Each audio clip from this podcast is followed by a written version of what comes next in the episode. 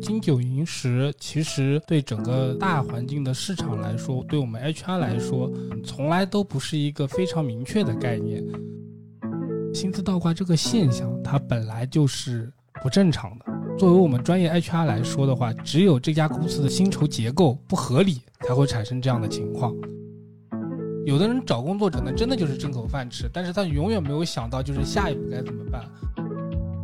嗯，很多二三线城市的同学，如果要选择回老家的话，他们大部分会选择考公或者考编。大家好，我是噗噗猫，我是晴朗，我是柚子，我是关灯兄，我们是陪伴你的身边人。节目录制的今天刚好是八月份的尾巴，马上就要到九月了。但打工人的世界没有九月你好，只有 Q 三收尾的业绩压力。俗话里常常提到的金九银十，也不知道在今年的就业市场里还存不存在。所以这一次，我邀请了我的好友老徐，这位在汽车互联网领域深耕并干了数十年招聘工作的资深专家，来和大家聊一聊下半年如何去找工作，如何面试，如何提升自我竞争力。要不，老徐，你先来跟我们的节目听友打个招呼吧。啊，大家好，我是老徐，是一个十年的那个 HR 老鸟。主要的话，我是在汽车和互联网两个行业干的时间比较久一点，但是因为现在我也经常会做一些，比如说类似于招聘咨询这样的工作，所以接触的行业也会相对的多一点。OK，那我想问一下老徐，你觉得金九银十这个概念就是还适用于今年吗？因为今年整体的环境都比较经济下行嘛。今年下半年我们普通人如果去找工作的话，就是能否请你分享一下你的看法和一些观点？嗯，是这样的，金九银十其实对整个大环境的市场来说，对我们 HR 来说，从来都不是一个非常明确的概念。只是因为在九月、十月这个段，就是投递简历或者说嗯找想换工作的欲望会比较强烈一点而已。其实对于我们 HR 来讲，日常岗位筛选那个人员的标准不会因为这个时间段有什么变化。但像你提到的，今年大环境这么差的情况下，其实我自己个人接受到的信息是，放出去的岗位要远远多于投递的人，可能同比大概去年这个时间段，我手上那些招聘客户。我所了解的，可能整个的 high count，也就是岗位数，它下降了百分之四十个点。我之前还看到一个，就是应届生的失业率刚刚好是百分之四十二点几。其实这就对上了，就是企业缩了百分之四十的岗位，那有百分之四十的应届毕业生找不到工作，完全就匹配上了。所以金九银十可能淘汰的那批人，或者说不被看中的那批人，只是一些缺乏竞争力的人。如果你真的很有竞争力，在这个行业中比较拔尖的话。你一样也是会遭人家就是哄抢的嘛，但现在大家都很稳。现在的趋势是，往往那些高层以上的人员，在这个时间段他没有投简历，你很难挖到这样的人，你只能找到一些，比如说三年工作以下的人，他们会反而会多一点。所以其实我作为一个 HR 来说的话，不太建议大家在这个时候变动自己的工作。整体今年来说，我觉得大家都应该求稳为主。你刚刚提到，就是今年的失业率大概是百分之四十，然后这是应届生，应届生就业率百分之四十，就百分之四十的失业率，不是就业率。那现在是不是很多毕业生意味着毕业就失业了？嗯，对啊，对，就是这个道理，毕业就失业啊。因为现在很多企业他们都想要有有经验的，就一上来就能上手工作的，就不想去带教了。这个情况的话，我最近在一些大学生比较多的社群里也有听到他们在讲，就是即便他们本科期间有五段或六段的实习，他们依旧找不到秋招的好的工作。现在很多人都在看春招的一些岗位。嗯，实习这个事情又有一个比较微妙的，我作为 HR 也可以分享给你们。大部分的 HR 是不看你的实习工作的，做些什么的，他只看你在什么背景的厂商里面实习工作过。这个背景也不代表于你的能力，可能代表于你的学习能力，这是一方面。但其实最重要的是你一个你的抗压能力。如果你能在比较压力大的环境下，在实习下能扛下来的话，其实针对于 HR 他自身工作的考量，他招你过来之后，你也能够很快的接受住高强度工作的压力。而且像现在今年这样的一个情况，实习已经完全没有办法证明你有多少的工作价值了。可以去看一看外面的市场，实实习放出来的岗位就已经很少了。如果他真的在能在那家公司实习的话，被留用的可能性其实是要反而高于前两年的。了解。因为我现在也是刚毕业没有多久嘛，我想问一下，如果我们作为社招普通打工人，在我们一线城市，除了猎聘呀或智联招聘这些熟知的平台以外，有没有其他的高效获取靠谱岗位信息的一些渠道呀？嗯，如果是你想针对一些比较好的一些企业，其实你通过他自己门户网站的招聘信息反而会更有效一点。因为他们这上面放出来的信息实打实是需要招的，而不是烟雾弹。像有些招聘网站，它可能就是放烟雾弹的。还有一个情况就是，如果你真的人脉比较好的话，找内推也一定是要强过于自己去找简历的。因为我前两天刚刚收到问我需不需要内推，他们可能公司需要一个 HR，那我拒绝了。那这种情况下其实效率很高，他都不需要你简历，你只要同意的话，你直接来面就行了。针对于就是应届毕业生来说的话，这个情况可能相对会比较少一点，你可能需要自己。那这又回到刚刚前面那个话题，如果你实习的经验有很多种大厂的话，其实这样的机会就会很多了。你到时候就去可以去啊，你可以给我内推一下吗？你换个公司了，你可以不可以介绍一下我？还有一个情况就是，那我们也不能只针对比较拔尖的那些人群，那还有一些比如说学历不太好的同学，或者说一些一些专科生，或者说甚至一些职校毕业的学生，我建议他们去人才市场走一走，或者说是社区街道的一些人才服务。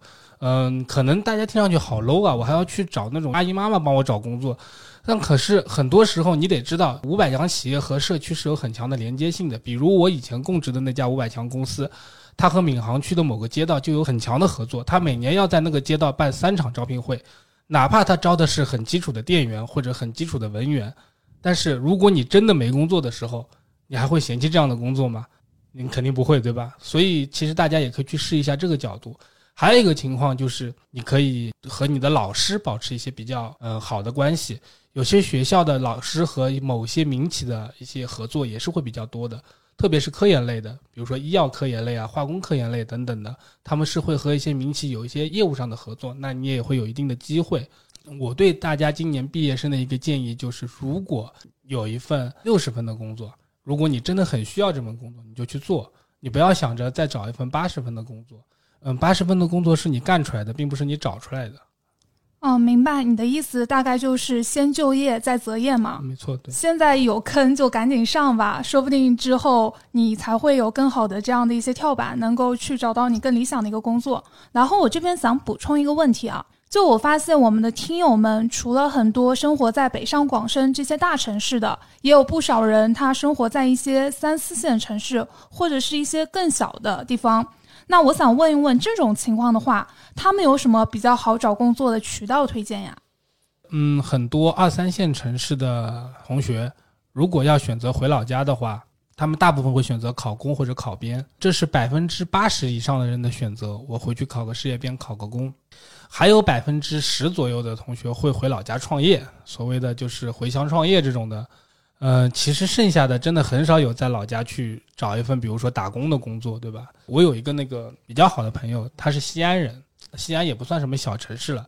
他在上海是做那个自动驾驶的一个遥测的这样的一个工程师的。然后在疫情前，他因为家里的长辈身体的缘故，他离开了上海，回回老家照顾家人嘛。然后正好赶上疫情，他要再想找在西安当地找一份类似的工作，不好意思，不是说开价格的问题，他完全找不到。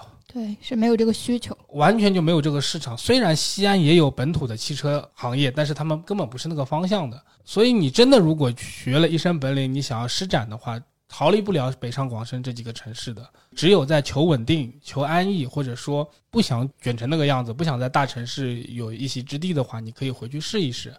嗯，我上面说的这两种情况，其实这两种选择吧，一个是创业，或者说考事业编也好，是大多数人的选择。还有一部分，因为介于今年的失业率这么厉害，我还是知道一部分就是在家里躺着的也有。对，因为我也认识我我的朋友，他们可能之前觉得在北京就比较卷嘛，然后就想回老家发展一下，但他们的情况基本上都是在老家发展了一年之后，又想回到北京这个城市来，因为觉得整体的期望都差别太大了。刚刚听你们的意思，感觉在小地方的话，要么就是靠人脉，要不就自己创业。我知道很多朋友他们回去创业的话，基本上就是会开一些餐馆，或者是做一些培训的，会比较的多。其次就是考公嘛，也有认识三战四战去考公的，感觉压力也挺大的，还不如回到一线城市。考公的压力其实和在大城市就业相比来说的话，不会轻松很多。除开你就业的压力，它还有一些社会舆论的压力，因为你周围的亲戚朋友都盯着你，你考上了没啊？这其实也是一种对。对，而且大城市相对来说，它的机会选择会多一些，然后相对来说更公平一些。嗯嗯，感谢老徐。我还想请教老徐一个问题，我自己是一个仅有两年多工作经验的职场新人嘛，在现在的这个公司也待了两年多了，最近在看外面的机会，也有一些面试计划。那像我这种情况，就是初入职场的这个新人，在面试中有没有什么需要注意的呢？或者呃，应该跟 HR 聊薪资待遇这一块？像你这个情况，如果你做到台面上了，你再去和 HR 聊薪资，我觉得已经没有太多回旋的余地了。你在选择岗位的时候，你就该考虑清楚他这个薪资薪资涨幅是什么样的。我教你个技巧吧，不一定准确，是我个人做 HR 那么多年来的一个经验。你在网站上面看到的薪资可谈的范围差不多是上下浮动百分之十五，也就是你算一下平均我们所谓的跳槽成本，因为我们 HR 有一个跳槽成本，差不多是百分之五到十五，就是你跳槽如果低于这个数，你跳槽就没有必要。那这个成本的估算有很复杂的，包括什么年终奖啊，包括等等学习成本等等等等的。但是像介于你就就工作那么两年嘛，对吧？你如果和 HR 面试的时候，你肯定不要先谈薪资。包括你和他说我离开公司的原因，也千万不要讲说我因为觉得薪资少。但是你这份经历如果换了十年后，你再跟人家讲这份工作跳槽是因为我觉得他钱少，那是可以的。但现在是不要讲这个话。那还有一点就是，你对现在这个工作是得有一个完全的总结的。你工作可以没成绩，但你不能没总结。就是你可以什么干的什么都没干成，比如说什么策划了一个方案没落地，比如说执行了一个什么计划没达成目标，都可以没关系。但是你得告诉他，我做了这些，我会做，因为一个成绩的体现不是你做了就会有的。如果像你这个经验，包括很多比如应届毕业生做的一些事情，其实你都可以写出来，但不一定是要有成果的。如果是再往后两年，那如果你没有一个拿得出来的项目的话，就可能不太好找工作，说不过去了。哦，因为我有时候看那个工作，自己找那个有两那个工作页面的时候，我会发现他那个薪资的范围特别特别的大。就是好比十八 k 到二十五 k 这样的，或者说是十五 k 到二十五 k 是这样的。嗯，你不大呀，你算一下嘛，你取十五到二十五的中间值，上下百浮动百分之十五，你算算是不是就在那个区间内？哦，你就这么算就对了，你是不是算算就在这个区间内？你肯定大部分的薪资都是在这个区间内的。如果超过这个区间的，那这个工作岗位可能是，比如说他 P 五到 P 七，对吧？啊，他跨了跨度很大，对不对？很大。如果他发了一个岗位。他给的薪资范围是 P 五到 P 七这样的一个范围，那极有可能他这个工作就是 P 六的，明白吧？如果他是你给你安在 P 五，他可能是希望你未来能到 P 六；如果给你安在 P 七，那可能就是希望你能够一个人顶两个人的活。看岗位是一个很微妙的事情，如果就面试面久了，你就会知道他到底是什么猫腻里面。还有一个小问题就是，我听说你去跳槽的时候，它和你现在的平均薪资也是挂钩的。一般涨幅大概是在百分之三十为界，这个大概是有什么说法吗？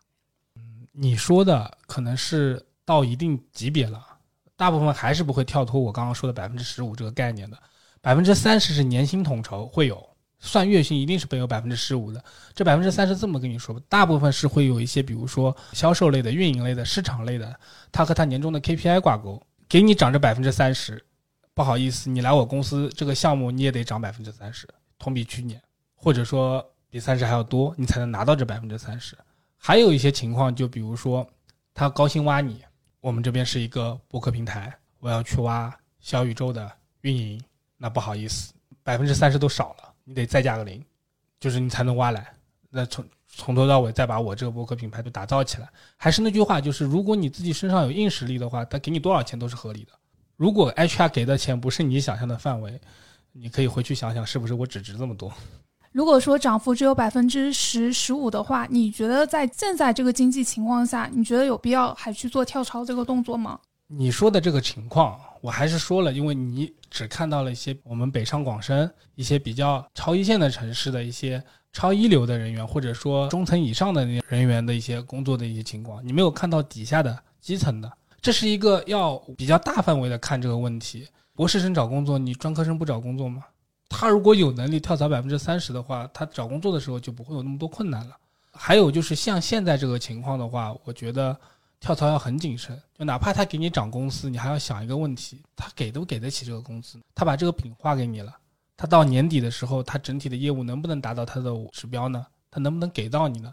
而且还要跳槽一个最主要的情况就是你是不是擅长，你是不是熟悉这样的工作呢？他把你框过去了，对吧？还是以刚才就是挖那个小宇宙运营主管的这样的一个例子吧，对吧？他把你挖过去了，哎，他你不要运营播客了，我们现在要搞主播，你给我运营主播的直播间，这也是一种情况。就是你看薪资跳槽是没问题的，这个一点错都没有，就是人为财死嘛，对吧？但是如果你只看薪资，你就很容易被骗了。对你说的这个问题，我也想到了我的一个 leader，他当时也是高薪挖来我现在的公司，让他做一个比较创新的一个业务嘛。结果给他试错的时间也就三个月，觉得三个月还没有孵化出一个成功的一个项目，立马就让他走了。整个 team 最终也是被裁了，然后我也是转岗去了别的业务部门。所以我觉得这个还是挺残酷的。嗯，一般是这样的，因为公司一般给的试错成本的话，可能三到六个月，就是针对新的项目，而且它那个涨幅的话，就是你要看是在月薪基础上还是在年包基础上，因为那个年包的话，它水分其实蛮大的。那我还想问一下老徐，因为有的朋友他可能一年就跳两三次槽，那这种可能就会影响到他的一个简历，就是他的简历会看起来会比较花。你是怎么理解这个简历花掉的这个词的？然后我们又可以如何去避免这种情况？我们常规 HR 看一份简历，平均时间是三十秒，就三十秒。如果你三十秒之内没有能让我看完你所有有用的关键信息，我可能就会把你 pass 掉了。你为什么会有这么多花掉的简历的一个工作条目？这个可能就能追溯到你第一份工作，或者说在你简历花掉之前开始的那份工作。有的人找工作真的上班这件事情可能真的就是挣口饭吃，但是他永远没有想到就是下一步该怎么办，或者比较有性格，干着不爽就走了。我这里不是说有年代的一个歧视啊，但是真的是越年轻的小朋友好像就越会这样。归根结底，这也是个社会问题，他没有生存压力。我说了嘛，他如果是二三线城市的，他爸妈如果有份稳定的工作，我回老家一躺嘛，我爸妈养着我嘛，对不对？我不爽我就不干了。嗯，虽然这么说有点跌位啊，但是你找工作如果只是为了赚钱的话，你干什么都不太好的，都不会开心的。就是你只是为了挣钱的话，我建议你找一些更自由的工作，因为怎么干都会挣钱。但如果你真的是想要又要挣钱又要干的长久的话，说的大一点就是是 自己热爱的事业，或者说我说的平常一点就是自己不那么讨厌的工作。而且从学生到那个打工人转变的话，其实他还是要接受一些社会毒打的，就是可能他对工作的预期有时太过于美好和理想化了。嗯，没错。但是这里考虑到一个简历花掉，也有这样的一个情况啊，就是有些朋友他一开始就业的时候，他并没有想清楚自己是否喜欢这个行业。他甚至是在这个行业里经历了五年，甚至是更长的时间之后，他才发现他比较喜欢那个方向，于是他就有了转行这样的一个动作。这种情况的话，如何在面试中去跟 HR 去解释呢？这和简历花掉不矛盾。你做了五年，做了一份自己不爱的工作，对吧？但是你这五年当中，是不是应该积极的稍微想一想，我到底要做什么？如果你想得很明白了，你能解释清楚的，HR 是愿意听你说的。但是如果你没有想清楚，就是我单纯不愿意干这份工作了，我要换下一份，那很有可能就花掉了，因为你这份不爱，下一份也不爱。这就其实和高考一样，你你仔细想一想，你要考一所什么学校的时候，是不是在你的比如说高一高二考出一定成绩时候，你就会该在开始考虑了？哦，OK，我要考什么样的学校了？那你到最后高三填报志愿的时候，可能相对来说就会有一个比较符合的情况。那你再这样下去，即使如果你就是这份工作。并没有让你很开心，这个学校没有让你很很很高兴。你考研的时候又有一次机会，但是你底子会在这里。一样的道理，就是如果你在那份工作当中足够认真对待它，足够认真去思考我到底要该换什么样的行业的时候，你是不太会存在简历花掉这样的情况的。还是那句话，如果你真的出现了简历花掉这样的情况的话，我情愿你自己休息一段时间，gap year 或者怎么样，让自己就是稍微的缓一缓，去想一想自己到底要干嘛，对吧？说到 gap 这块，我想插一个，因为中国很多企业其实对 gap 没有很大的一个容忍度。就如果他真的 gap 了一段时间，那他需要如何去，比如说美化自己的简历还是经历呢？嗯，不用美化。就比如说，如果你找的下一份工作和你 gap 之前的那份工作完全没关系的话，你直接就可以跟 HR 说，我就是为了换行业自己去学习了。这其实大家 HR OK 认可你，对吧？那 HR 会选择的时候是。首先，这个专业、这个行业，它需要你之前那份工作的一些职业度、一些相关领域的专业度。你有一些，比如说相关的资源或者怎么样的，那他会觉得 OK，好的，你这个是在想自己未来职业规划是什么样，可以理解的。如果是找不到工作，那你也就实话实说，因为他都给你机会面试了，他一定知道你的基本情况是什么样的，他一定是在你的简历上有看中的点的。真的是没有人看你简历的时候，你才要感觉害怕。就是为什么没有人看我简历了？因为我在疫情前那一年，我其实是考虑换工作的，我没跳槽，我简历丢出去就没有人找我，真的就是没有人找我。我想要去的企业没有一个人看中我的。哦，OK，我我才意识到可能就是我的简历上面有短板，有缺失了。不要有长处，但也不要有短板，这是比较关键的。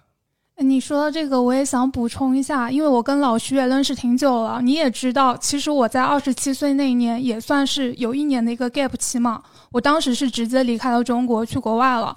当时我回来的时候，其实我也是抱着能找到工作就回来上海工作的这样的一个心态。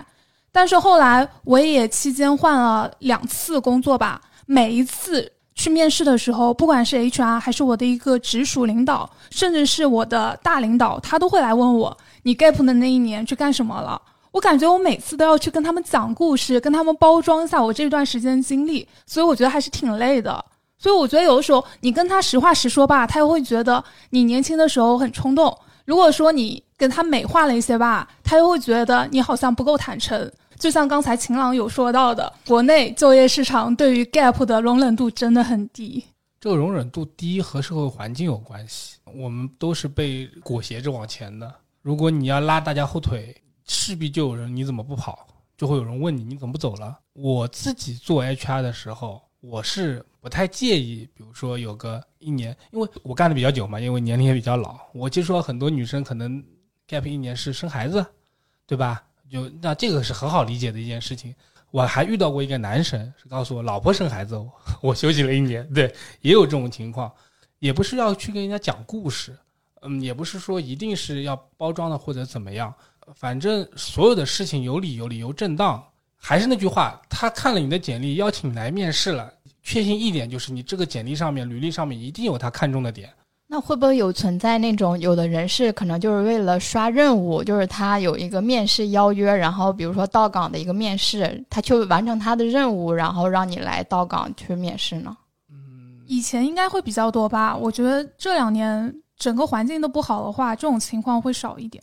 但是他们还要是要体现出他们的存在感呀。要是如果他们不去多邀请点人来到公司面试的话，那他怎么去做他的产出呢？对啊，对。嗯，这个秦朗说的这个东西呢，让我想起了大家普遍意义上对 HR 的妖魔化。他觉得就是在公司里找事情的人。至少我本人干的那几家公司，在 HR 这个层面不存在这样的事情的。当然，秦朗说的也有，这种公司呢会趋向于一些比如说销售密集型的行业，他会不停的刷任务，因为销售一定要一直要补人嘛，那没有人他就没有 KPI 嘛，会有对，但这两年也很少了，因为销售也也不太动了。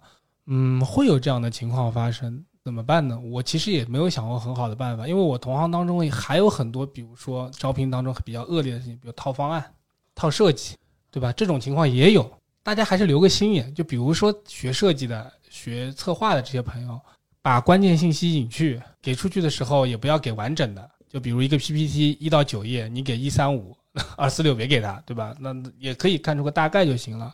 就也会有这种情况发生，社会就是这样嘛，有好有坏的。大多数的 HR 对自己的工作还是比较认真负责的。如果你真的被他看中简历了，他会和你聊一聊。那常规情况下是这样的：如果他打电话给你了，他会问你，比如说你的简历上面有一些什么疑点，他会标注出来，然后他就会着重问你，比如说你为什么这一年歇着了。好一点的 HR 我遇到过。就比如说你这个理由，他听得有点别扭。他说啊，我想给你安排给我们主管面试。常规来说，你整个的那个履历都挺不错的，但是你刚刚说的这个点啊，我觉得他不会很喜欢。要不我帮你想想，我们稍微修饰一下。这种呢，趋向于猎头的方式的这种 HR，其实在外企会比较常见一点。他会比较照顾这些，就是你的情绪，因为他不想让呃他的主管给你面试的时候给你带下来不好的印象。其实 HR 也要销售自己的公司。他也不单单只是把你介绍给他的那个领导，大家还是不要就是有太过于过多的那个紧张，因为你面试的时候还是不要太紧张，放平心态的时候，他会觉得你是一个真诚的人，那可能概率就会高一点。嗯，聊到这里，我这边其实有一个来自于我们听友群的问题，当然在我身边的同事也有发生过，就是他是一个公司的老员工了，然后他发现新招过来的人比他的薪资高，这个情况好像叫什么薪资倒挂。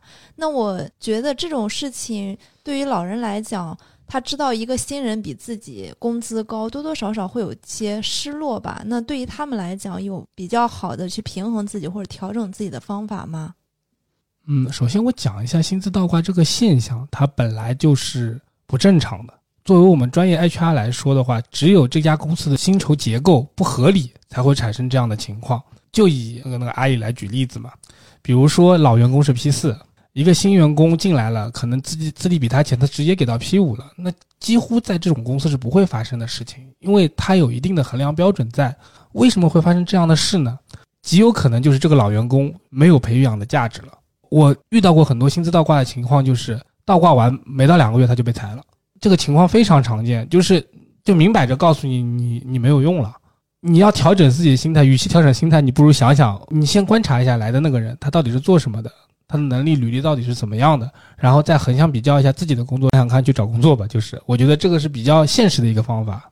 常规来说，我们能用的方法就是网上搜嘛，企查查啊，或者诸如这种查公司的一个业务背景。但是还有一个方法，就是我自己原来常用的相关行业信息的门户网站查它的新闻，查它有怎么样，最近有怎么样的动作，包括有一些股权变更信息啊、知识产权之类的，包括一个法律风险，其实也是要规避的，最好是不要有什么劳动风险的，对吧？就比如说，嗯，经营纠纷，那就不不去讲它了。还有一个情况就是，你得完全知道这家公司的背后到底的一个控股的公司是谁，怎么样的一个情况的。我这边知道这家公司，嗯，我不太好说名字，就是它是一家酒企。原来照我朋友过去的时候，他让我去帮他查一下这家公司的一个整体背景，然后我反正通过很多关系，因为这家公司包装的很好，它包装的就是一家我是卖酒的。后来我左查右查。通过一些，比如说律师啊，或者一些就是手段，我查到这家公司，它背后的投资公司是原来是一家 P to P 的公司，它从金融转实业，就你不管它是不是正当或者怎么样，你心里一定要打个问号了，它为什么跨度跨那么大？它是不是会有一些什么别的目的在里面？当然了，这只是个例啊，而且我也不能保证说这家公司一定有问题，因为现在这家公司活得好好的，那广告满天飞的，对吧？我也不能说它一定有问题，只是相对于我们普通就业者来说的话，这种风险是一定要规避的，因为你大部分找工作，以前我也不太喜欢听我的长辈跟我说啊，你要找一份稳定的工作，怎么怎么怎么样，但其实在我看来，稳定不一定就是安逸，就是这份工作它的目标清晰，它的结果导向也明确，你的回报报酬也清楚。你自己获得的成长和收获也够也能够满足你自己的需求，那这就是稳定的，而不是说你就比如说今天怕别的同行把你挤掉了，今天怕老板跑路了，这这在我看来赚再多钱这也叫不稳定。嗯，感谢老师。我这边有一个题外话，兴趣爱好当副业可以吗？因为我听我周围很多小伙伴都有讨论啊，说自己在主业里找不到什么成就感啊，觉得主业太闲了。但我在我看来，他们就是就真的就是太闲了，一身力气没地方花嘛。这时候就想做做这种副业，以及你觉得有哪些普世的副业可以推荐给像我们这种阶段的这个年轻人？搞副业这件事情其实自古有之，从以前就是很早以前开始就有搞。你像我爸都搞过副业，他原来在厂子里上班的时候，他还给人家倒卖天线的。这事情我到现在都记得呢。小时候他还家里成堆的送天线。搞副业其实并不是什么比较就是不想讲的事情，因为包括很多我们公司知道你在搞副业，特别像一些设计类的一些工种，给人家画画插图什么的，睁一只眼闭一只眼，你活干好就行了，对不对？但是你要搞清楚，就是如果你想把副业变成主业，那你就牵扯到我之前讲的那个话题了，你是不是想转行了？你是不是不想干这份工作了？因为如果你真的很热爱你现在做的这份工作的话，副业只是一个锦上添花的工作，是你。像我讲了嘛，那份工作要稳定嘛，那种安逸的稳定的情况，其实也也许在做一份副业这种情况，也许就是你意识当中的稳定嘛。你现在要打破这份稳定，一定是因为你原来的工作你不爽了，你不想干了，老板对我不好啊，同事对我不好啊，那我想副业做的还可以，我就做了。还有一种情况就是副业做太大了，大到就是已经完全吞没你主业的一个体量了。就是明显的例子，这两年的直播带货嘛，本来某些只是拍个搞笑段子的，突然某一天直播带货一晚上好几个亿，那。他原来在工厂打螺丝的，他还去还去打螺丝吗？不可能的呀，对不对？没有这个道理的。你要认识到，就是这个副业是不是常规的？就是还是那句话，如果你要做这份副业了，还是推导到我前面说的那句话，它是不是一个长期的稳定的？不是说今年干完这一批，你明年就不知道着落，你再找个副业嘛？那就又回到之前的一些就比较复杂的问题了。诶，但是这边你刚才说的东西我还挺深有感触的。像我自己就是主业，我已经完全没有什么成就感了，但我又没有像你说的，我是想转行这样的一个心态。我这时候做一些副业，或者是搞搞播客，完全就是我做这件事情，我感觉有成就感，我很开心，所以我坚持下去了。我感觉我周围很多朋友也是这样子的。你说第二种情况，可能特别是这两年自媒体比较盛行嘛，很多人他们确实是在副业上赚的钱比主业多很多，他们已经没有时间和精力去顾及他的主业了，所以他就把他的副业转变成他的主业来做。然后这边其实我们有很多小伙伴，主业也做的一般般，他们也想去找一些比较简单的一些副业嘛。现在我自己感觉很多人都想去尝试一下抖音啊，或者是播客这些东西。你有没有其他一些比较好的一些角度让大家来试一试的？因为我们还是想给大家一些这方面的一些建议。嗯，找副业这个不不算我专业内啊，但是我自己其实本本身也是个斜杠青年，我也有一些副业在身上。我觉得第一点就是风险性一定要小，你不要搞这个副业，搞得你主业都干不了了，对吧？让你去缅北送个货什么的，对吧？你会去吗？对吧？你不会去啊。我觉得还还是首要的一点就是，你这个副业必须得是一个不会占用你大量时间的，不会让你觉得就是负担特别大的一个事情。自媒体是很好的一个，但自媒体比较看天分，比较看你是不是能够起起到关，就是那一些爆点或者怎么样的。还有一个就是有一些小伙伴写东西。这个写东西是这样的，不是说一些比较深色的东西，就可能出一些文稿啊什么的，一篇十几块钱、二十块钱，花不了他多少时间的。这个也有。之前还有很多人，我有哥们儿就是跑滴滴，就真的就是跑滴滴。他是在杨浦一个科技园区里面工作的。杨浦你知道那么大一片科空科技园区吗？那他们那个公司呢比较特殊，他们那个公司是在这个科技园里相对比较闲的。他六点钟就下班了，而且是准时。他每天为什么跑？怎么跑滴滴呢？就是等那些加班的人。他吃完晚饭就七点半在那等着，那总有人八点钟开始我要回家的，对吧？他就开始打车了。所以这也是一种情况，就是要结合自身的情况。你让我单个说适合做什么，其实不太好讲。你还是要适合，就是自己到底是什么样的情况才可以。对，还是要结合不同人不同的情况嘛。包括我这边知道，其实很多年轻人现在也在倒卖一些东西，就俗称的倒爷嘛，可能就倒倒卖一些票啊，或倒卖一些货物啊等等。这一块的话，应该还挺多的。嗯，对。这个其实我倒是可以讲一讲。我有个朋友，他就是你你倒爷说好听了，我是倒另外一个词，你知道吗？他现在是对于一些就是那些集换式的卡片，他其实挣蛮多钱了，靠这个比较看运气。也比较看你的一个嗅觉，所以他下班没事就刷那个市场的一个行价，就跟股票一样的。我看他每天这个就涨幅涨停也是有一个什么红线、红线、绿线的，我真的看不懂。这个情况也是跟前两年的鞋子也是差不多的一个情况。但还是说了，这种东西是有成本在，是有风险性在的，你是得投钱进去的，你也得承担这样的一个风险。我个人觉得还是要找一些低风险的，不要有一些什么太多的就是让自己架在火上烤的这种不太好。你说的这种低风险，让我想到不如去买彩票吧，靠一些玄学来发财了。那个搜狐的那个人不就是买了彩票之后，然后中奖了，然后很多人都去那个搜狐的那个网点去买彩票了吗？哇，这也是一个不错的新思路。如果大家对于搞钱发财这个非常感兴趣的话，也欢迎大家回听我们身边人之前的一期节目，教你如何用玄学来催财运。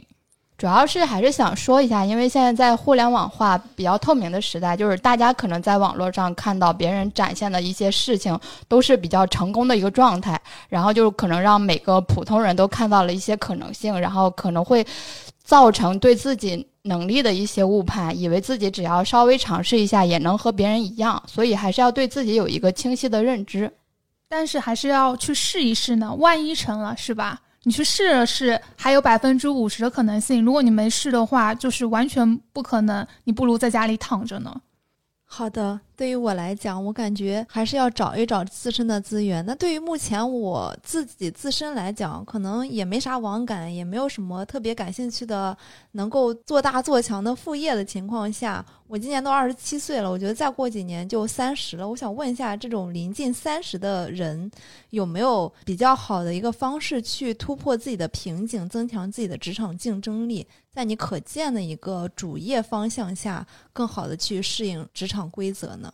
嗯，最好的一个方法是找自己的突出的点。有的人会觉得啊比较难，就很简单。你实在不知道自己怎么找突出的点，你就往往回看自己原来的工作经历，什么东西干的你干的最多，就是你最擅长的。你在这个方面大书特书就可以了。就比如我干了十年 HR，我招了十年的人，那我今天做这，你给我 JD，我就立马能给你找人来面试。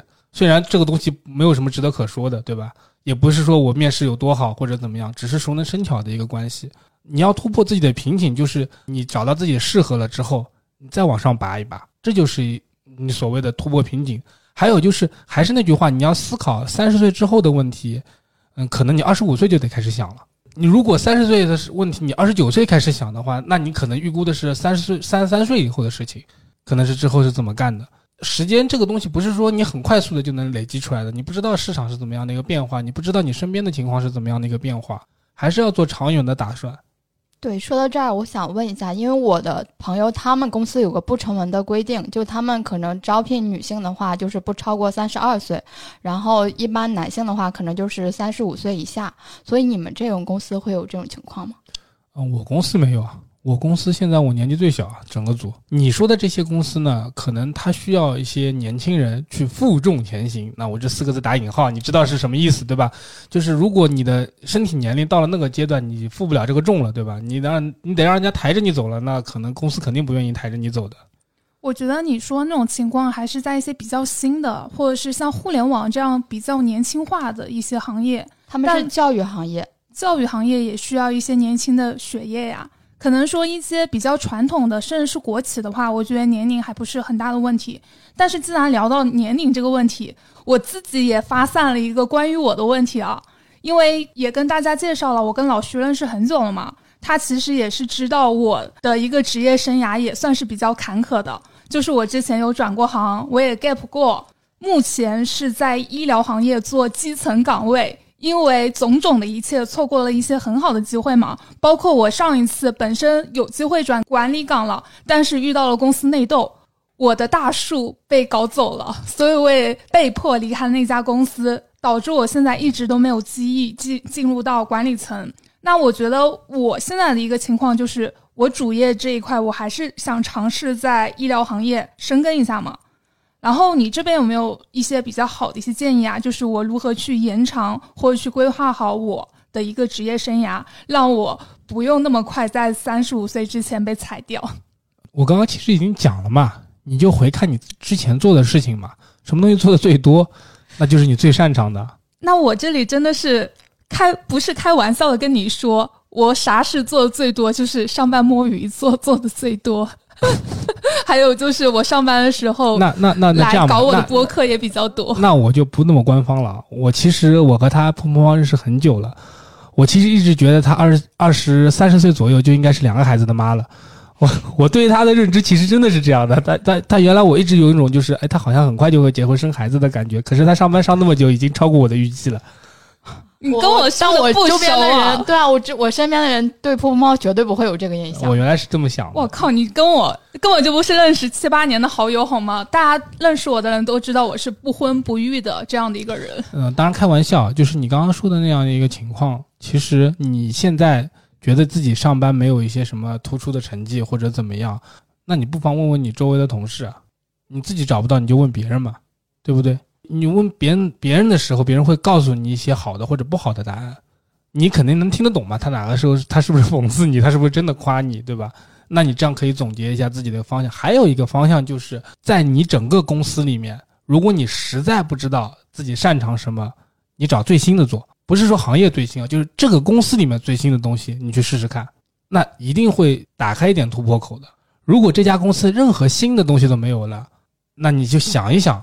你能不能找一些新的东西出来？哪怕不做也可以，但这个是我不是很赞成这个事情啊。你你设想一下，其实就是跟内部孵化和创业是一个道理的，就跟我说的副业找一些比较创新的东西是一个道理。个人其实不太建议这么做，但是你已经把我逼到死胡同了，你把这个问题问的这么这么紧了，我只能告诉你，只能这么尝试一下了。也很少有人像你这样的。对，主要是因为涉及到一些年龄话题，然后就是我们感觉我们现在还没有接触到，所以大家都会好奇三十五岁以上的人都去哪儿了。对，所以三年之后我来告诉大家吧。常规的情况啊，就是啊，大厂去中厂，中厂去小厂，小厂自己去小作坊，真的是这样的。常规情况都是这样，在在上海就是这么看到的。有一个统计，薪酬报告统计是上海只有一百万人的年薪是超过三十万的。还有剩下的人呢，可能跑到别的城市去了。上海是个流动的城市，它两千两两千多万，快三千万的人口，它其实流动的有三分之一是在流动的。所以你不用很焦虑这些年纪大的人在哪儿，你你就想想你年纪大了之后往哪儿去就行了。对，其实我们之前有期节目是关于一个新兴行业陪诊师的。如果说实在是你找不到好的工作或好的机会的话，大家也可以去尝试一下陪诊这个行业。毕竟你做得好的话，也可以月入过万。那还想问一下老徐，因为现在整体大环境都不太好嘛，就是现在有什么新兴行业，就是值得，比如说一些三十五岁的朋友去探索或者去尝试转型的吗？嗯，除了我刚刚说的那个陪诊师之外，还有没有其他一些比较好的新的角度？嗯，常规的企业行业，我先说几个比较常规的行业吧。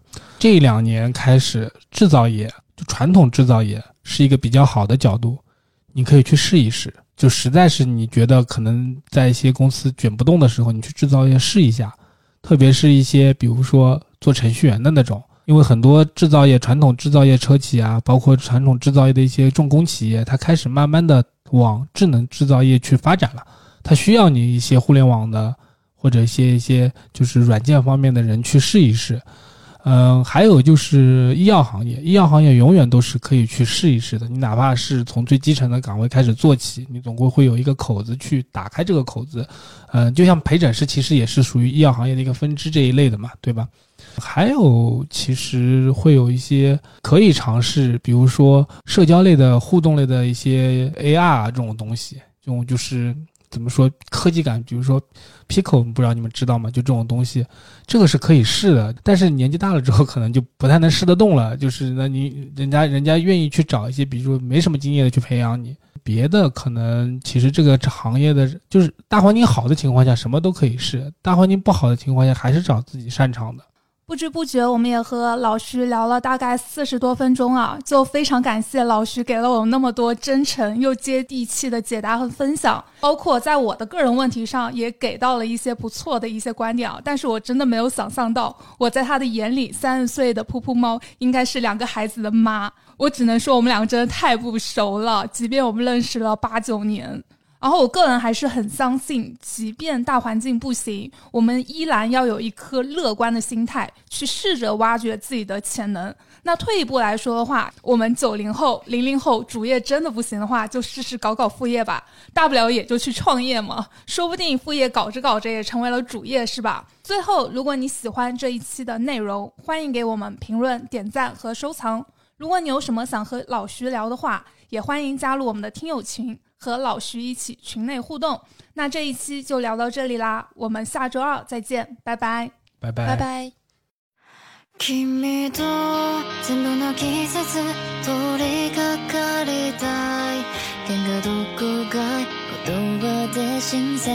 くれる